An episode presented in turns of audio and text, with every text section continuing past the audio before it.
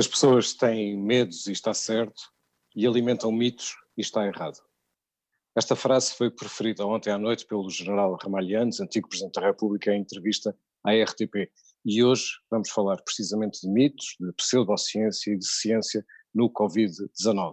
Olá, seja bem-vindo ao O País que se Segue, um projeto da Fundação Francisco Manuel dos Santos. Todos os dias, de segunda a sexta, encontramos-nos aqui, sempre em direto às 19 horas, ou depois pode ver também nos vídeos que ficam gravados, em direto nas eh, redes sociais da Fundação. Todos os dias falamos de um tema, sempre falando sobre e analisando o país que estamos a salvar neste tempo de pandemia, mas sempre tentando também lançar um olhar sobre o país que vai mudar necessariamente depois desta pandemia. Hoje o nosso tema é precisamente a ciência e a pseudociência e o nosso convidado é David Marçal.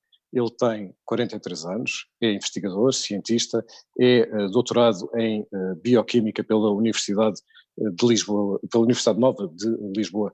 Olá, David, e muito obrigado por ter aceitado este nosso convite. Olá, boa tarde. É um prazer estar aqui no, consigo a conversar sobre, sobre esses temas.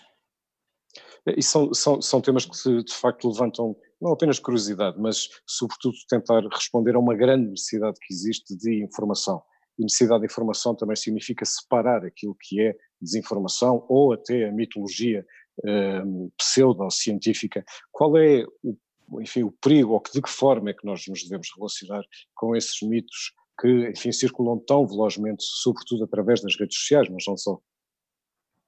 Sim, uh, o problema das, da desinformação que, que, circula através das redes sociais é um problema, é um problema persistente, é um problema já, já velho, que não surgiu agora com, com a situação da, da Covid-19, mas que neste momento ganha, obviamente, uma pertinência e uma, e uma gravidade uh, muito mais elevada e muito mais próxima e muito mais, uh, e muito mais dramática. Uh, na verdade, circula muita desinformação. as características dessa desinformação são sempre as mesmas. Muitas vezes ela é apresentada como se fosse um segredo, como se fosse algo que, que eles quisessem esconder, portanto há aqui toda uma ideia eh, de uma teoria da conspiração e nós podemos lembrar-nos que uma, eh, é verdade que houve algumas teorias da conspiração que, que, estavam corretas, mas a maior parte não estão. O que nós podemos pensar também que quanto maior seria o nível da ocultação de uma teoria da conspiração, quanto mais pessoas tivessem que estar envolvidas a esconder uma determinada verdade, eh, mais improvável é essa teoria da conspiração. No caso da ciência, estamos a falar de, de, de investigadores e cientistas em todo o mundo, estamos a falar de, estamos a falar de, de, editores de revistas científicas, de autoridades de saúde, médicos, estamos a falar de todo, toda uma série de gente envolvida numa certa ocultação. Então deixe-me é deixe deixe pôr a coisa um bocadinho ao contrário. Uh, para procurarmos informação, além do, enfim, dos meios de comunicação social que estão a transmiti-la, onde é que as pessoas que nos estão neste momento a ouvir podem encontrar em duas ou três referências para fazer o acompanhamento, eh, enfim, de uma linguagem naturalmente para leigos, mas o acompanhamento científico daquilo que se vai conhecendo à medida que há mais, há mais investigação e mais conhecimento sobre a Covid-19. Sim, é, é, é, procurar obviamente fontes credíveis. As pessoas se de facto pensarem e quiserem, e quiserem ter algum sentido crítico sobre aquilo que recebem, eh, não lhes é difícil encontrar fontes credíveis. Eh, numa primeira linha também, obviamente, os órgãos de comunicação social. Obviamente que os órgãos de comunicação social também cometem erros, mas o que se espera dos órgãos de comunicação social é precisamente eh, uma credibilidade acima, acima do, do, de um normal blog ou de qualquer ou de qualquer outra fonte que nós não conseguimos de facto identificar e que não tem que obedecer de facto a um, a um código deontológico. Portanto, é essa diferença que a comunicação social pode fazer. Mas há outras, obviamente também há fontes oficiais que à partida serão sempre mais credíveis do que teorias da conspiração eh, que circulam pela internet. Eh, há bons comunicadores de ciência e bons sites de divulgação de ciência científica, ehm, tanto em órgãos eh, de, de, de comunicação nacionais como internacionais. Por exemplo, do ponto de vista nacional, posso destacar o projeto da evidência médica, feito por um conjunto de médicos, muitos deles de saúde pública, ou próprio, o próprio site da Associação Nacional de Médicos de Saúde Pública, O próprio site da Direção-Geral de Saúde, obviamente, nós podemos sempre pôr em causa se, se a informação estará atualizada ou não. Ou a Organização Mundial de Saúde, também é preciso ver que a Organização Mundial de Saúde acabou por criar ela própria um mini site dentro do seu dentro da sua plataforma do Covid para desmontar uma série de mitos que circulam acerca acerca do Covid. Portanto, hum, há, há, informação. Há, há, também no plano internacional, nós também temos que, eh, temos aqui a falar de uma certa literacia de média, não é? Portanto, na internet há tudo e ao contrário de quase tudo, e nós devemos procurar uh, pessoas e, e, digamos, fontes que são credíveis. E as fontes que não são credíveis têm, têm, têm sinais muito, muito claros, que são sempre os mesmos. Em geral, evoca-se o nome de uma pessoa, há um guru que procura validar uma certa, uma certa ideia. Tudo, todas as coisas que dependem de um guru, isto é um argumento da autoridade, é tipicamente um argumento de pseudociência. A ideia do encobrimento também é, um, é, uma, é, uma, é uma ideia de pseudociência. É Deixe-me deixe falar então, enfim, não daquelas mesinhas já desacreditadas, como comer alho, não é isso, mas, por exemplo, Donald Trump já falou sobre um, a utilização virtuosa de cloroquina e hidroxicloroquina, precisamente no, uh, no combate uh, ao Covid-19. Isto tem algum fundamento? Bom, uh, estamos a falar de medicamentos já, já bastante, bastante antigos. No caso da hidroxicloroquina e da cloroquina, são medicamentos inicialmente usados para tratar a malária, mas que também, desde o que é provocada por um parasita, não é provocada por um vírus, mas têm sido feitos estudos uh, com essas substâncias desde os anos 60 que mostram que ela tem alguma atividade antiviral. Mas uh, os estudos que foram feitos com essas, com essas substâncias foram feitos, foram feitos essencialmente em culturas de células, portanto não em, em seres vivos, e foram também feitos, em alguns casos, em ratos, em ratinhos, e uh, essencialmente para outros vírus. Uh, mas a prova de que elas de facto possam ser eficazes, uh, digamos, no tratamento de, de, de, coronavírus como este, uh, neste momento não existe. É uma, é digamos, uma especulação ou é uma hipótese muito longe de estar provada. E é preciso dizer algumas, algumas coisas em relação a estes, a estes medicamentos. Um deles é que eles não são inóculos, são, são, são, são, são, são medicamentos que têm eh, efeitos colaterais consideráveis, alguns deles a longo prazo, eh, podem, por exemplo, afetar o coração ou danificar a retina. Os doentes que tomam estes medicamentos eh, são, têm que ser depois seguidos a médio e longo prazo para avaliar sequelas de longo prazo. E ainda há um outro estudo, um estudo mais recente, que associa a hidroxicloroquina à azitromicina e que, segundo um gráfico muito famoso que tem andado a circular, eh, de facto, a combinação dos dois medicamentos acaba por provocar uma redução eh, dramática no número de casos positivos ou, número de casos, ou no, no número de doentes que testam positivo para o Covid-19 ao fim de 3 a 4 dias, o que seria um, um efeito dramático. Isso é baseado apenas num único estudo, que de facto não está publicado numa revista científica com, com revisão pelos pares, e que já foi e ao, e ao qual já foram feitas eh, críticas bastante sérias do ponto de vista da metodologia do estudo, ou seja, do ponto de vista dos doentes que foram admitidos e que foram excluídos ao longo do estudo, essencialmente que, que, que essencialmente fazem com que o estudo tenha levante muitas muitas interrogações. E isto ainda nos leva a uma outra questão, que é tanto a azitromicina como a hidroxicloroquina são medicamentos que podem de facto provocar alterações cardíacas.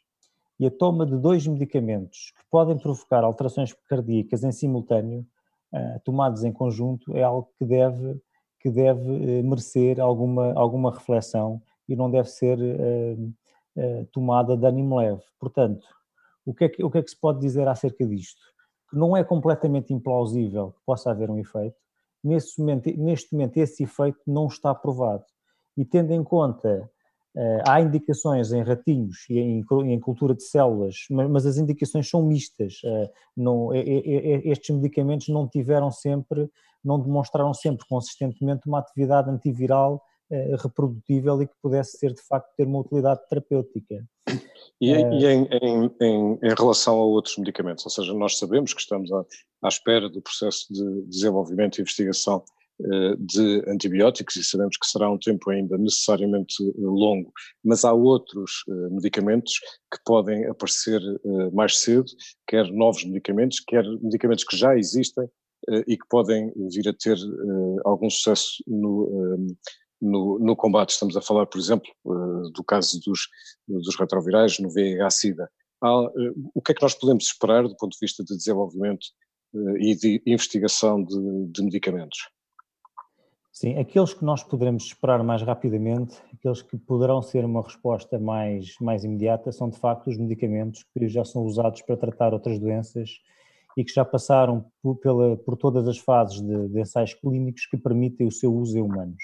Portanto, estes estão muito mais avançados uh, e, o que, e o que lhes resta provar é de facto se também têm uma atividade, uh, digamos, terapêutica uh, para este novo coronavírus.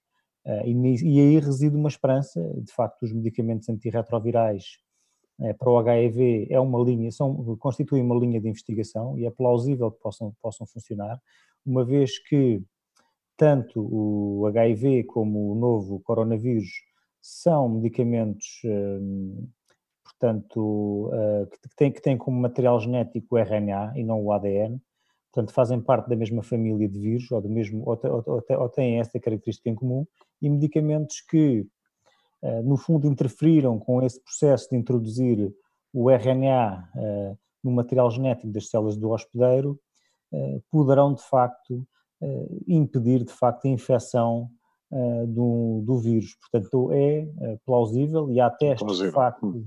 há testes, de facto, com medicamentos para o HIV que estão a ser feitos.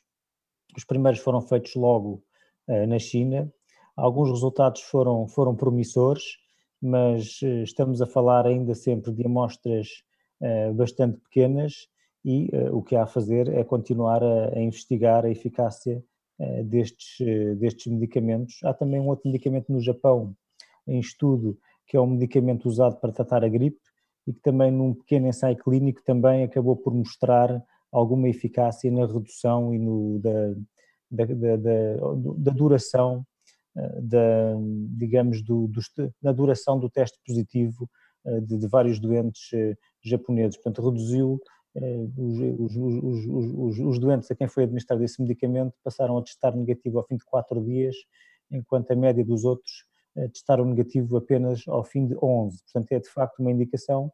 Nós estamos a falar de ensaios clínicos a escalas necessariamente muito pequenas e que de facto precisam de ser confirmados. Mas, de facto, isto, os medicamentos que já existem e que nós podemos tentar usar para o Covid, são, de facto, a resposta que poderá ser mais imediata. Para além disso, há outros medicamentos novos que estão a ser uh, preparados e criados especificamente uh, de raiz para o coronavírus, para o novo coronavírus. Está a ser apontado o grande canhão da ciência uh, para este problema. Há uma série de investigadores, há uma série de instalações científicas inteiras que se dirigem eh, que se dedicam hoje em dia em exclusivo à investigação em, em, em Covid-19 e isso obviamente abre uma grande esperança, porque é um esforço sem precedentes. O problema destes medicamentos, destes possíveis novos medicamentos, é que estes de facto eh, não têm esse avanço, não têm o avanço de já, já terem mostrado a sua segurança para a utilização humana, terão que passar por estas fases que não são dispensáveis, porque nós não podemos ter um mecanismo, não, não podemos ter um medicamento nem que seja inseguro, nem, nem que não seja Portanto, eficaz. Vão, vão, vão durar mais tempo, não é? Até, vão durar até, mais até, tempo, mas, mas são importantes porque não há nada que nos garante que os medicamentos que nós já temos vão, vão passar nos ensaios clínicos eh, e mostrar que resultam. Nós temos que, se calhar, ter... Uhum. Há, há, alguns conselhos que se têm ouvido das chamadas medicinas alternativas e que eh, sustentam o reforço dos infectados. Há alguma fundamentação para isto? Não. Uh o que acontece é que, de facto, as, as medicinas alternativas uh, utilizam o discurso que é seu conhecido, que é um discurso muito, muito defensivo uh, e desresponsabilizante. Portanto, a maioria dos, do, dos terapeutas alternativos o que propõem é um reforço do sistema imunitário. Eles não dizem que curam, nem dizem que têm uma vacina. Portanto, dizem que reforçam o sistema imunitário. Portanto, se a pessoa tomar o seu, o seu chazinho, o seu suplemento, a sua erva, a sua planta e de facto não ficar infectada, então é porque o, o reforço do sistema imunitário resultou.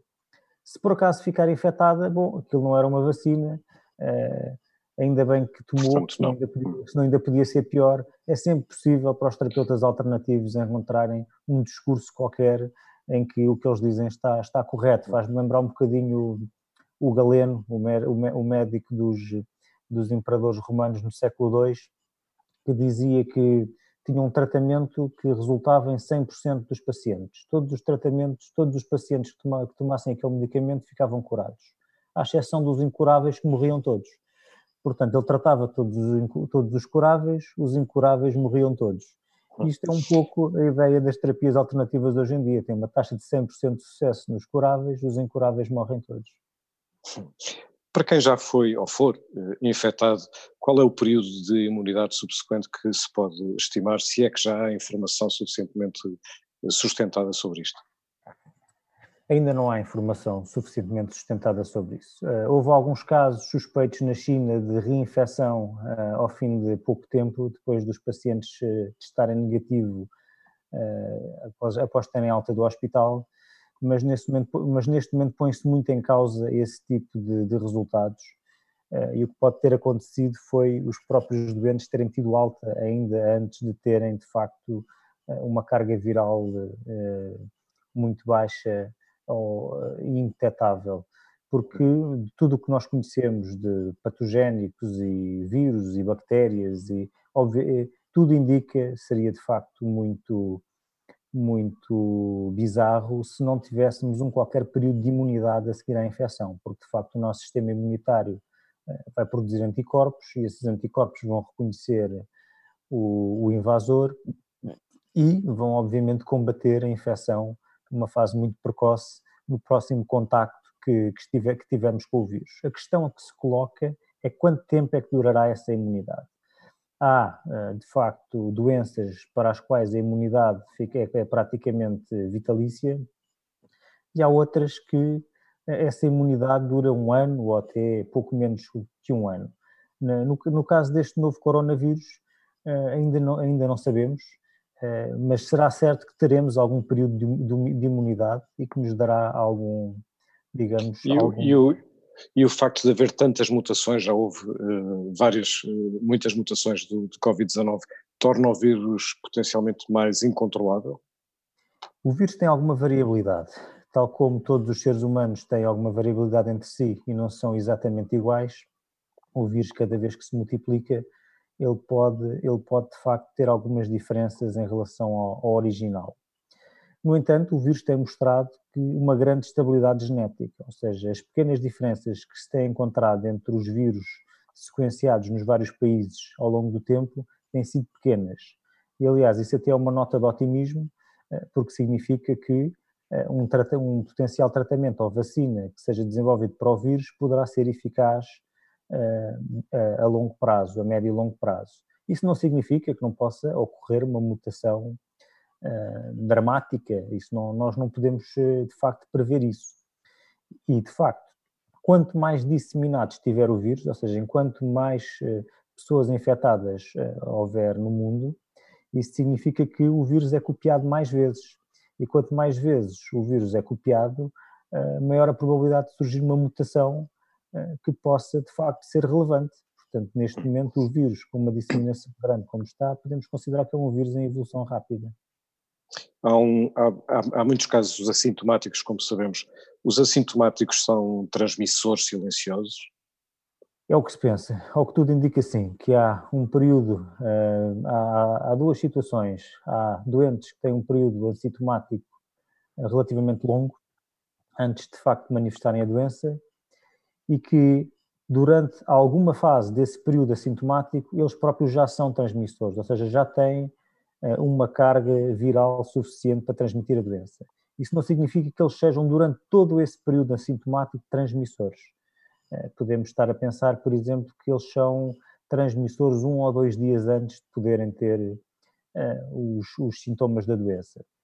Ainda há outro caso, que são os doentes que acabam por nunca desenvolver sintomas relevantes, têm sintomas muito moderados e que acabam por, eh, obviamente, também ter eh, uma carga viral eh, suficiente e que poderão, sem saberem que estão infectados, também ser transmissores da doença. Portanto, há, uma, há uma há obviamente, acredita-se que há de facto uma, uma, uma, uma componente relevante de transmissão de portadores assintomáticos, essa, essa componente está a ser, é, está a ser quantificada, as quantificações estão a ser feitas em vários países, mas neste momento não temos, não podemos ter uma ideia muito precisa de qual é a percentagem de infecções a nível global que é devida a, a, portadores assintomáticos. Mas penso que se pode dizer com segurança que não é a maioria, não será certamente a maioria das infecções, não se deverá a, portadores assintomáticos. A Diretora-Geral de Saúde disse há dias que este, que este vírus é um vírus inteligente. O que é que isto quer dizer? Bom, o vírus é muito eficaz. Uh, ele inteligente não é, mas poderia parecer inteligente se alguém o tivesse desenhado, coisa que obviamente não aconteceu. O vírus é, um, é simplesmente material genético. Desculpa interrompê-lo. Isso obviamente não aconteceu, portanto está uh, também a desacreditar ou a dar como mito Sim. o facto de, de, poder ter sido construído num laboratório. Uh, Porquê é que és tão, uh, tão cabal nessa afirmação?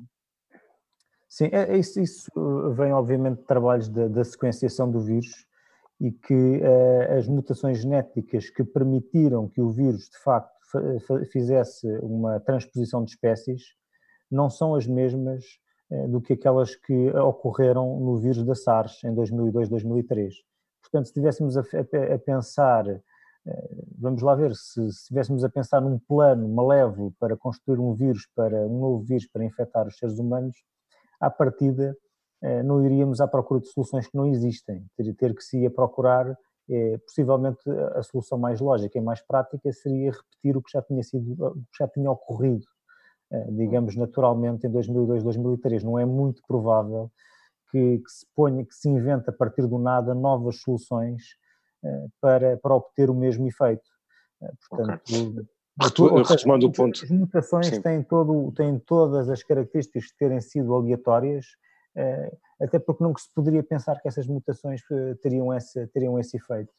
Eh, quanto, quanto à inteligência do vírus, de facto, o vírus é, um, o vírus é uma coisa, na, na realidade, muito estúpida. É um bocado de material genético, neste caso RNA, envolvido numa cápsula de proteínas e tem os meios suficientes para, para se conseguir introduzir nas células do, do hospedeiro de modo a multiplicar-se. Pensarmos nisto eh, até é um bocadinho desesperante, até não há nenhuma intenção, quer dizer, as coisas acontecem porque tem uma certa probabilidade de acontecer.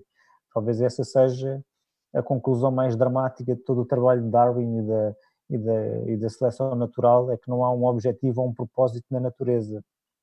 E o vírus, este... Sim, sim, continua. O vírus acaba por, por ser tão eficaz porque, porque pode, porque tem essas características, porque acaba por eh, ter eh, a capacidade de, de, se, de se, ligar uh, às células do, do, hospedeiro, o que também é uma questão de evolução, portanto o vírus, o, vírus, o vírus existe, o vírus permanece em circulação porque tem essa capacidade, portanto se o vírus sofresse uma mutação em que perdesse essa capacidade, ele desaparecia, portanto o vírus permanece em circulação porque tem essa capacidade de se ligar a estas nossas células. E uh, acabou por também... Isso, isso isso dá uh, uma capacidade de maior eh, velocidade, se quisermos, de deterioração do corpo, o corpo hospedeiro, portanto o corpo humano? Sim, o, o vírus tem uma característica uh, curiosa, que, que é de facto as características que ele acabou por, por, por digamos, por ter, eh, permitem de facto infectar um grande número de pessoas que não exibe doença grave e que são uh, transmissoras. E também eh, um longo período de incubação que também contribui para a sua transmissão, porque as pessoas depois de estarem doentes são isoladas e acaba por ser, e acaba por ser esse, esse conjunto de características que fazem com que o vírus seja tão, seja tão, tão contagioso tem a ver com, com, esse, com, com, esse, com essa transmissão, ah, ah, um longo período de transmissão que o vírus acaba por, por beneficiar.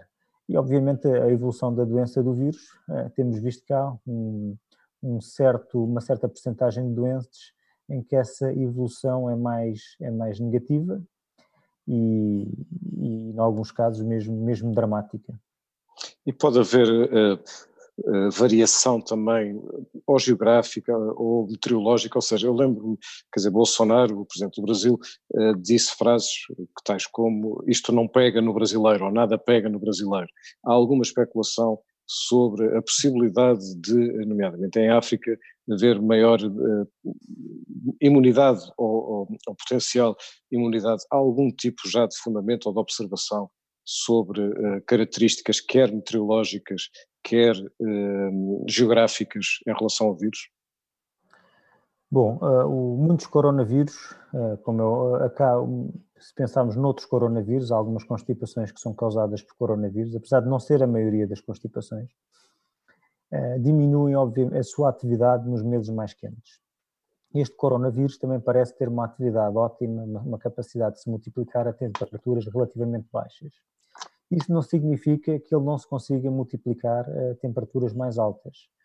Eh, e os estudos que têm sido feitos eh, por biogeógrafos que têm feito simulações relacionadas com o clima, de facto, antecipam uma, uma melhoria ou uma redução da, da propagação do vírus em, em, em, em, zonas ou em, altura, em épocas do ano meteorologicamente mais, mais favoráveis, portanto mais quentes, mas uh, não antecipam para já um efeito dramático uh, dessas, dessas condições climatéricas.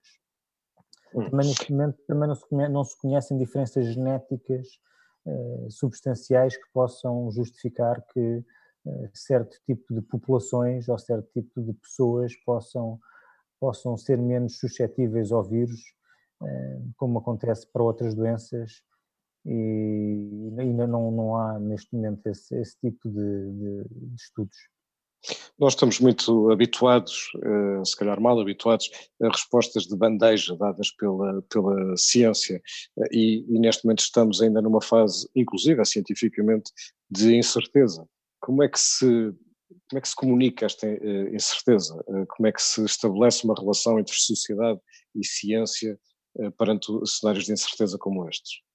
É muito difícil. De facto, as pessoas estão habituadas às certezas da ciência, estão habituadas que a ciência lhes seja servida numa bandeja como uma espécie de passo de magia, sem terem muito presente o processo que está para trás de investigação científica, os anos e anos que são necessários, a colaboração. O Newton disse que se vi mais alto foi porque estava aos ombros de gigantes, portanto há toda uma construção de conhecimento que é cumulativa ao longo de gerações e gerações de cientistas que as pessoas quando de facto pegam no seu telemóvel e fazem uma chamada, não pensam, só, só lhes. Só, aliás, nem pensam que de facto eh, estão, estão, estão, a, estão a usar tecnologia e ciência fundamental de, de anos e anos e anos de, de trabalho. Eu penso que neste caso eh, há um desafio muito grande para a comunicação, que é a comunicação dessa incerteza. Penso que também há uma oportunidade, porque acho que há aqui uma, uma valorização da ciência. As pessoas, neste momento, numa situação como esta, e bem, viram-se para a ciência. É de facto a ciência que pode dar algum tipo de resposta uh, a esta situação. Agora, e a ciência já, já fez muito, sequenciou o vírus num piscar de olhos, o que nos permitiu criar um teste de diagnóstico muito rapidamente. Já sabemos quase tudo sobre as proteínas do vírus, sabemos como é que ele é, sabemos como é que o vírus se liga uh, ao receptor do hospedeiro, já sabemos muita coisa, a ciência avançou muito rápido e está a avançar mais rápido neste caso do, do que noutros, uh, mas a ciência obviamente não faz milagres, a ciência vai precisar de algum tempo, por muito pouco que ele seja. E neste momento nós não temos tempo, nós temos que resolver o assunto com o que temos e o que temos de facto é conhecimento acerca de como evitar ah, a propagação do vírus através de medidas de contenção social. David, no futuro vai, ah, haverá mais vírus? Com certeza. Nós, eh, desde que domesticamos animais, que temos contacto com, com vírus e bactérias de origem animal que nos têm infectado. Aliás, uma grande pressão eh, seletiva nas sociedades de agricultores é o sistema imunitário. Nós temos sistemas imunitários eh, substancialmente melhores do que as sociedades de caçadores-recoletores. E, neste momento, tem havido, por exemplo, no, no, caso dos coronavírus, eh, tem havido um novo coronavírus de 10 em 10 anos, há vírus da gripe que também sofrem mutações eh, com muita frequência, portanto nós temos que estar preparados de facto para hum, epidemias no futuro de novos vírus que nos vão colocar desafios. E, e com esta que, violência. E com esta violência, mas eu espero que cada vez consigamos estar mais bem preparados, cada vez consigamos responder mais rapidamente. Eh, neste momento estamos a responder rapidamente, e mas que, mas que consequências é que isso tem? Quer na organização social, quer na circulação eh, de, eh, de pessoas, quer na saúde pública, quer na própria, na, na, própria investigação e na relação entre a investigação e os poderes políticos, para que os alertas dos cientistas possam ser também incorporados na decisão política, coisa que não aconteceu porque eh, neste caso, porque há muito poucos meses tinham sido feitos vários alertas sobre precisamente a probabilidade eh, de um vírus, que consequências é que isso deve ter, esta consciencialização de que não, não, é, só o não, não é só este novo coronavírus, este, este coronavírus um dia será velho, mas outros vírus uhum. aparecerão. Eu espero que tenha consequências e espero que, o, que, o, que a opinião pública uh, seja favorável e, e acabe por, eh, por exigir aos políticos, tal como exige a ação noutras, noutros domínios, como por exemplo das alterações climáticas, que exija é, preparação para este tipo de situações. Claro que, eh, como é o caso, tal como no caso das alterações climáticas, estamos aqui a falar de medidas que poderão implicar algumas alterações do nosso estilo de vida de um modo mais sustentado. Algumas poderão ser boas, como por exemplo talvez uma generalização do teletrabalho. Acho que já todos percebemos que podemos fazer mais coisas em teletrabalho do que acreditávamos, eh, mas também poderá, eh, poderá ter outras que são menos populares, como se calhar algum tipo de restrição às viagens internacionais, eh, coisas, coisa que acaba por também ter um impacto positivo nas alterações climáticas. Nós não sabemos, eu acho que nós vamos continuar a tentar viver como vivíamos, tendo o máximo de preparação possível para, para responder a estes vírus, mas eu creio que ninguém sabe, mas eu, mas eu acredito que haverá diferenças. Acredito que haverá diferenças. E Portugal? Portugal está uh, vocacionado ou, ou, ou, enfim, ou a despertar para essas necessidades na ciência e na investigação?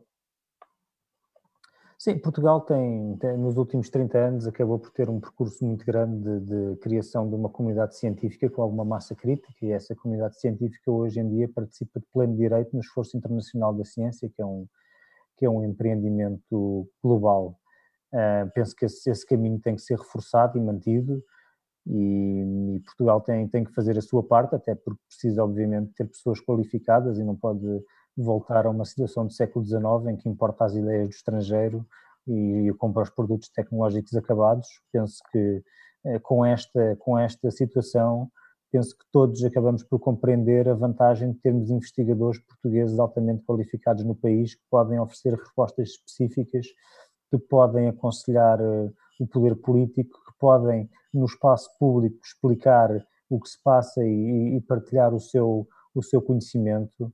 Uh, portanto. Ou seja, se eu lhe perguntar, afinal, mas afinal, na ciência, que país é que se segue, incorpora na sua resposta a probabilidade ou, a, ou o desejo, pelo menos, de que os cientistas sejam, não, sejam mais ouvidos não só pela sociedade, como pelas, uh, pela decisão política. É isso? Eu, é esse o país que, que segue? Eu espero que sim.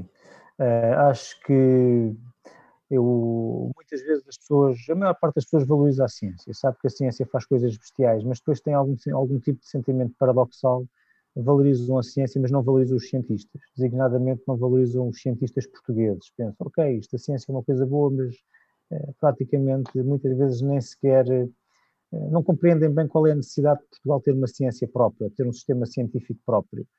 Eh, e eu penso que esta situação e até o papel que alguns investigadores portugueses eh, têm mostrado, eh, algum papel relevante que têm mostrado na, neste caso, eh, penso que enfatiza de uma forma muito clara a importância de ter este tipo de conhecimento avançado, este tipo de capacidade de lidar com a incerteza, com a investigação, de olhar para um problema e resolvê-lo de forma racional, de, de ter meios instalados para resolver um problema, porque toda a resposta da ciência, e agora já não me estou a referir apenas à, à realidade nacional, quando nós conseguimos sequenciar o vírus do, do, do, da Covid-19 em semanas, isso, não, essa tecnologia não foi inventada na semana anterior. Quando conseguimos determinar estruturas de proteínas do vírus com grande, com grande detalhe atómico, isso também não é uma tecnologia inventada eh, no dia anterior. Nem muito menos as pessoas que são capazes de fazer isso eh, fizeram um curso por correspondência na semana passada. São pessoas que trabalharam anos e anos e anos e anos noutros problemas para chegarem a este ponto e terem a capacidade de dar esta resposta. Sentarem, Até é preciso investimento, não é? Investimento, é, equipamento, pessoas. É preciso investimento, é preciso aposta, porque é, é, é, é, é a ciência que nos poderá dar esta resposta, é a ciência que nos poderá dar esta resposta no futuro para outras para outros desafios que podemos, que ter. Obviamente a ciência não, não resolve tudo, é preciso também uma grande colaboração internacional, é preciso também sociedade. Ah, e neste caso, então, em que estamos a falar de um vírus que, obviamente, não reconhece fronteiras, por muito que se fechem fronteiras, ah, temos, obviamente, ah, necessidade de uma grande colaboração, uma colaboração. E essa colaboração está a existir neste momento. Dizia há pouco que uh, os esforços são sem precedentes. Há muito na mais colaboração neste momento internacional. Na, na, ciência está a existir. Na ciência eu acho que há aqui uma mudança de paradigma em que os cientistas passam os seus diamantes em bruto para que outros os lapidem. Há aqui um, um momento de ciência aberta sem precedentes. Uh, do ponto de vista da colaboração entre países, uh, parece-me que essa colaboração uh, tem ficado aquém do que seria do que seria desejável. Há designadamente divergências muito grandes sobre sobre as abordagens a tomar eh, para, na reação ao, à crise do Covid. E, é o caso dos países que seguem as estratégias eh, da chamada imunidade de grupo, não é? como no Reino Unido começou por fazer e depois, e depois recuou. Exato. Uh, isso, do, isso do ponto de vista de futuro vai ser, e do ponto de vista académico, vai ser muito interessante ver uh, os resultados das várias estratégias. Uh, a imunidade de grupo será sempre necessária, portanto, nós, para resolvermos o problema de vez, obviamente teremos que ter uma percentagem muito relevante da, da população uh, com imunidade de grupo. A questão é o tempo que demora essa população a adquirir essa imunidade de grupo. E, e, e esse tempo é fundamental uh, porque uh, quanto mais prolongado for essa, do fundo esse, esse contágio, mais, no fundo, maior capacidade de resposta terão os serviços de saúde. Portanto, o que nós aqui eh, o que se pretende com estas medidas de contenção, em grande medida, eh, não é eh, necessariamente evitar o, contágio de uma grande parte da uhum. população, é, é, é, tentar que esse contágio não aconteça em simultâneo, de maneira que haja capacidade de respostas dos serviços de saúde. David, nós todos sabemos que o, enfim, o país está a mudar, o mundo está a mudar, mas depois cada um de nós, individualmente, também está a aprender eh, coisas com, este, com esta pandemia. Eh, também é o seu caso, ou, ou seja, qual é o David Marçal que se segue? Uma boa pergunta. Eu também ainda não sei. Neste momento estou, estou a viver a pandemia. Não tenho dúvidas nenhumas de que isso é uma experiência, é uma experiência transformadora. Eh, eu penso que toda esta situação nos faz pensar a todos eh, nas nossas vidas e nas pessoas eh, de quem gostamos e que estão à nossa volta e que e quão importantes e preciosas são algumas coisas que nós eh, temos e vivemos no dia a dia e que e que numa situação como esta ficam fortemente condicionadas, pelo menos do ponto de vista do contacto do contacto presencial e outras. Eu, eu penso que talvez um David uh, que valorize muito mais uh, a sorte que tem e as pequenas coisas que, que damos todos como adquiridos na nossa vida normal, como ir ao teatro, ir ao cinema, jantar fora, estar com os amigos, estar com as pessoas de quem gostamos, a família mais afastada. Penso que hum, talvez um David mais agradecido por, por todas essas coisas em que nós já não pensamos tanto. David, muito obrigado por ter estado connosco. Um prazer. E muito obrigado a si que esteve a acompanhar esta conversa. Eh, nós voltamos amanhã, eh, de novo e sempre às sete da tarde. Amanhã vamos falar de economia com o economista eh, Fernando Alexandre e sempre, como sempre, e todos os dias para falar do país que se segue. Muito obrigado.